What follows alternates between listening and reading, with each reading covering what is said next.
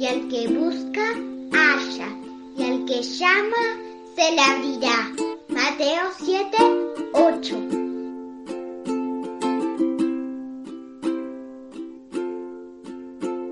Hola niños y niñas, nuevamente sean bienvenidos al podcast Cada día con Cristo. El día de hoy queremos hacer algo distinto. Estoy seguro que la mayoría de los niños que nos escuchan están familiarizados con la historia de David y Goliat. Después de todo, quienes crecimos en un hogar cristiano, hemos escuchado esta historia desde que éramos muy pequeños. Y la mayoría hemos jugado alguna vez imaginándonos que somos David venciendo a ese gigante filisteo. Dentro de esa historia hay un hecho particular que tiene relación con la forma con que David venció a Goliat. En primer lugar, Sabemos que él no se vistió con la armadura que usaba un soldado común, sino que se enfrentó a él en el nombre del Señor. Antes de ir al valle para poder combatir a aquel gigante filisteo, David se detuvo en un arroyo y tomó cinco piedras lisas. De esas cinco piedras, él utilizó una para lanzarla con su onda y golpear al gigante. Sabemos que esa piedra llegó justo en el lugar indicado para que el gigante cayera tumbado al piso, quedando medio muerto, listo para que David le diera el golpe final. Pueden leer la historia completa en el primer libro de Samuel 17, lo cual estaría realmente muy bueno que lo hicieran niños. A veces estas historias que muchas veces hemos escuchado tienen detalles muy preciosos que si leemos detenidamente vamos a encontrar cosas muy importantes para nosotros. Pero solamente voy a mencionar el versículo 40. Tomó cinco piedras lisas de un arroyo y las metió en su bolsa de pastor. Luego, armado únicamente con su vara de pastor y su onda, comenzó a cruzar el valle para luchar contra el filisteo. Como les había dicho, el día de hoy queremos hacer algo distinto. Y quiero que tomando el ejemplo de David, el cual tomó cinco piedras lisas, ustedes también hagan algo similar. Quiero proponerles un desafío para que realicen en sus casas. Para eso, les vamos a pedir que reúnan algunos materiales o les pidan a sus papás si lo pueden conseguir.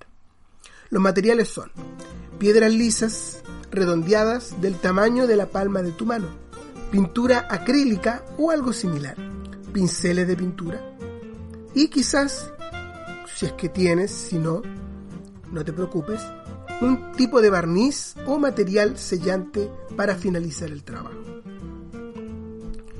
El primer paso es que limpias las piedras, las limpias bien con agua para sacarle toda la tierra, toda la, la, basura, la mugre que esté en ella y luego las dejes secar. Una vez que estén secas, píntalas. Ahora, ¿con qué las vas a pintar? ¿Cierto? Hemos dicho que el material es la pintura, con los pinceles y que, y que al final debes terminarlo con algún barniz o material sellante. Pero a lo que me refiero es que puedes hacer cosas distintas con las piedras. Por ejemplo, puedes hacer piedras pintadas con pequeños versículos bíblicos para poner en tu jardín, en la entrada de tu casa o para regalar. Puedes hacer piedras de gratitud. ¿Qué es esto? Bueno, puedes pintar en estas piedras conceptos que representen cosas por las que estás agradecido. Puedes poner la palabra familia, papás, lluvia, tus profesores, la comida, la Biblia, los hermanos en donde tú te reúnes, lo que sea. Cosas que cuando tú mires la piedra te recuerdes que debes dar gracias a Dios por eso. Puedes también hacer piedras con historias bíblicas. Obviamente no vas a escribir toda la historia bíblica, pero puedes pintar figuras en las piedras. Por ejemplo, puede ser la figura de un pez, y esto te va a recordar la historia de Jonás, o la historia de los cinco panes y dos peces. Una barca, que te va a recordar a Jesús caminando sobre el mar, un árbol, que te va a recordar de saqueo, una tienda para acordarte de Abraham, dos tablas de piedra para acordarte de los diez mandamientos. Puede ser lo que tú quieras, con cualquier historia bíblica. Además, estas piedras las puedes usar para jugar con tu familia, las pones todas en un recipiente y cerca de la mesa y cuando terminen de almorzar, de cenar, cada uno la familia saca una piedra y trata de recordar la historia que hace referencia y conversan acerca de esa historia. ¿No les parece una buena idea, niños? Y por último, una piedra de oración. Pinta una piedra y pon la palabra orar en ella y ponla cerca de tu cama, en tu mesita de luz o en tu velador o en otro lugar, de tal manera que cuando te despiertes o te acuestes, recuerdes lo importante que es orar al Señor Jesús cada día. Esperamos recibir de ustedes sus obras de arte, alguna foto que nos muestre cómo quedaron sus piedras. Pero, por sobre todas las cosas, deseamos que este ejercicio los anime a ser como David, y que cuando recojan piedra por piedra piensen en el trabajo de este David que juntó las piedras para vencer a Goliat, pero que lo hizo confiando en Dios y en el poder Él le confería en su nombre. Hoy, ayer y por los siglos, Cristo es siempre fiel. Cambios hay, más Cristo siempre permanece fiel. Gloria pues a Él, gloria pues a Él. Cristo siempre